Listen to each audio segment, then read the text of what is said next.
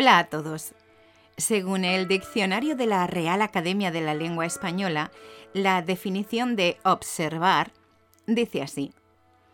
Mirar algo o a alguien con mucha atención y detenimiento para adquirir algún conocimiento sobre su comportamiento o sus características.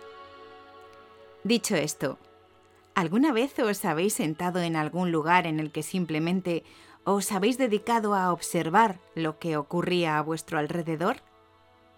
Bien, os cuento. El otro día fui a recoger a un familiar al aeropuerto y mientras esperaba me visualicé a mí misma como cual narradora de una película romántica en la que se comienza haciendo un monólogo sobre los reencuentros entre seres queridos. ¿Os suena, verdad? Pues bien, he de decir que resultó muy relevante. Descubrí lo curioso que resulta a veces observar a las personas en sus distintos comportamientos. Aunque he de decir que Hubo varios casos que me sorprendieron, ya que repitieron exactamente las mismas reacciones personas que no tenían nada que ver entre sí. Os explico. Por ejemplo, había una chica esperando a alguien con un precioso cachorro de setter atado a su correa. Ambos parecían muy impacientes, cuando de pronto apareció un chico que evidentemente era la pareja de ella y este inmediatamente fue a abrazar primero al cachorro, el cual se le tiró encima y así estuvieron durante varios segundos.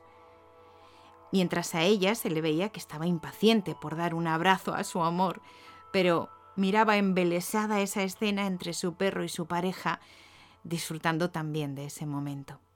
Y entonces le tocó el turno a ella, y él la abrazó fundiéndose en un largo beso. De pronto me vi esbozando una gran sonrisa en mi cara por ese cálido encuentro, pero algo dentro de mí quería juzgar esa situación. Y pensé por unos segundos, seguro que si hubiese sido la chica, hubiese saludado primero al novio antes que al cachorro.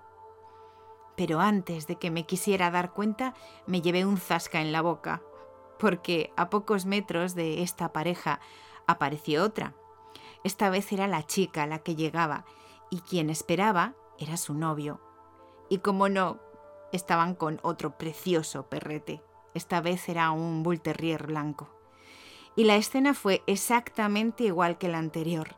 La chica corrió a abrazar primero a su perro, mientras su novio contemplaba la situación con una gran sonrisa y templanza esperando que le tocase el turno a él, que por supuesto llegó con un largo beso y abrazo como en la anterior pareja. Y me vi nuevamente sonriendo, esta vez mientras movía la cabeza de un lado a otro, pensando, ya te vale, esta vez era una chica. de pronto escuché una algarabía y me giré para ver cómo un grupo de amigas recibía a otro que acababa de llegar. Todo eran gritos y abrazos un sonido que se perdía a medida que se alejaban para dar paso a un silencio enternecedor, el del encuentro de unos padres con su hijo y los abrazos silenciosos regados por sus lágrimas. Pensé entonces, pero por Dios, cuánto amor hay en un aeropuerto.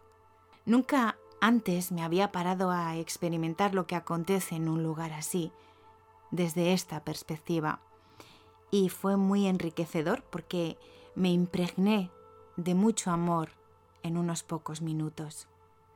Así que cuando me tocó el turno a mí, pues fui aún más feliz de lo que ya estaba antes, mientras abrazaba a mi hija. Recuerdo que también pensé que qué distintas hubiesen sido las reacciones de estas personas si en vez de estar en las llegadas hubiesen estado en las salidas, ¿verdad? Es curioso porque en estas situaciones nunca quieres dejar de abrazarte con la persona con la que estás y en ocasiones deseas que el tiempo se pare. Pero ¿por qué esperamos a darnos esos abrazos solo cuando nos vamos a despedir de alguien o cuando acabamos de recibirlo?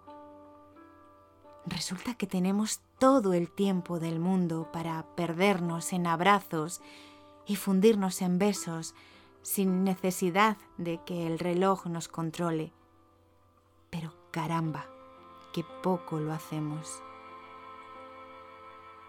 Pero no acabamos de ser conscientes de que los abrazos y los besos son gratis y de que se pueden dar y recibir en cualquier momento. Decía antes, al inicio de este podcast, que la definición de observar lleva implícita el hecho de adquirir conocimientos sobre el comportamiento de los demás. Y qué cierto es, porque cuánto se aprende observando. Descubres actitudes y reacciones que a veces te sorprenden, porque quizás no son las que tú tendrías en ese momento y lugar determinado, o por el contrario, te sientes completamente reflejado. Por ejemplo, ¿te has sentado alguna vez en un banco en un parque y has observado en silencio lo que ocurría frente a ti? A mí esta situación me llama mucho la atención sobre todo por el comportamiento de los padres frente a las actitudes de sus hijos con otros niños. ¿Somos tan protectores? La mayoría son mamá pata y papá pato, siempre con el ala alzada para cobijar a sus pequeños si alguien se mete con ellos. Dios, qué diferente se ve con el paso de los años, porque seguro que yo fui así también con mis patitas. ¿Y qué me decís de la gente que espera en una cola?